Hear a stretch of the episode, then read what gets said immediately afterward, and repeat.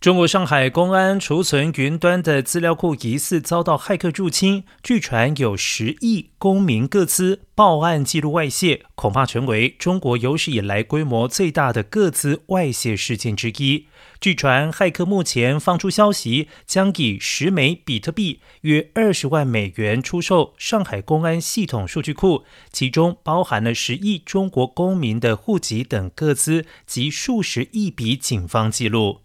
自然专家表示，这起疑似骇客网攻令人震惊，不仅因其所谓规模，也攸关政府资料库中包含的讯息敏感性。如果属实，这将是有史以来规模最大的各自外泄事件，也是中国已知最大规模的骇客攻击事件。